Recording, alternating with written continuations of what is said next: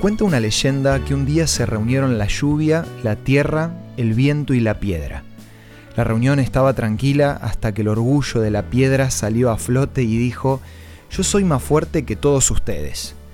Nadie mencionó nada, todos estaban de acuerdo con sus palabras, pero la lluvia no se aguantó y le contestó.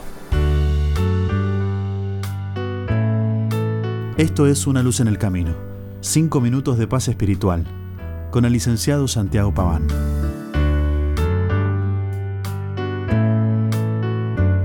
Después de escuchar a la piedra, la lluvia no se podía quedar callada, así que le contestó, Creo que estás equivocada, yo soy mucho más fuerte que vos. Todos en la reunión empezaron a reírse de la lluvia, y la piedra dijo, Es imposible que seas más poderosa que yo. ¿No te das cuenta que solo sos un puñado insignificante de gotas de agua? Mis gotas de agua son tan poderosas que podría abrir un agujero en cualquier piedra, le respondió la lluvia.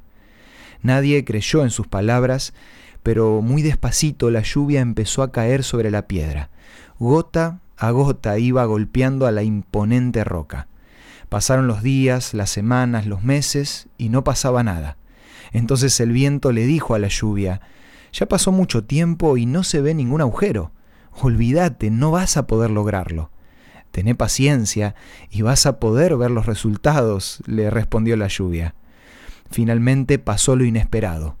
Un día la piedra, llena de desesperación, gritó, La lluvia me hizo un agujero. ¿Cómo hiciste? le preguntaron a la lluvia. Bueno, el agujero no se hizo solo. La caída constante y permanente de mis gotas logró perforar a la gran roca. El mensaje de esta fábula está más que claro.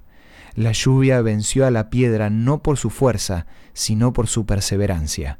Aunque reconozco que la perseverancia no es una virtud muy común entre las personas, tenemos demasiada evidencia para saber que la continua repetición de pequeños esfuerzos es lo que puede llevarnos a alcanzar grandes logros. De hecho, hace algunos años, un grupo de psicólogos preparó una lista con las características comunes de las personas exitosas. Y más allá de sus diferencias, todos tenían en común que habían sido perseverantes. Tu constancia en los buenos hábitos y en las buenas decisiones va a lograr que puedas vivir un mejor presente y un mañana con esperanza.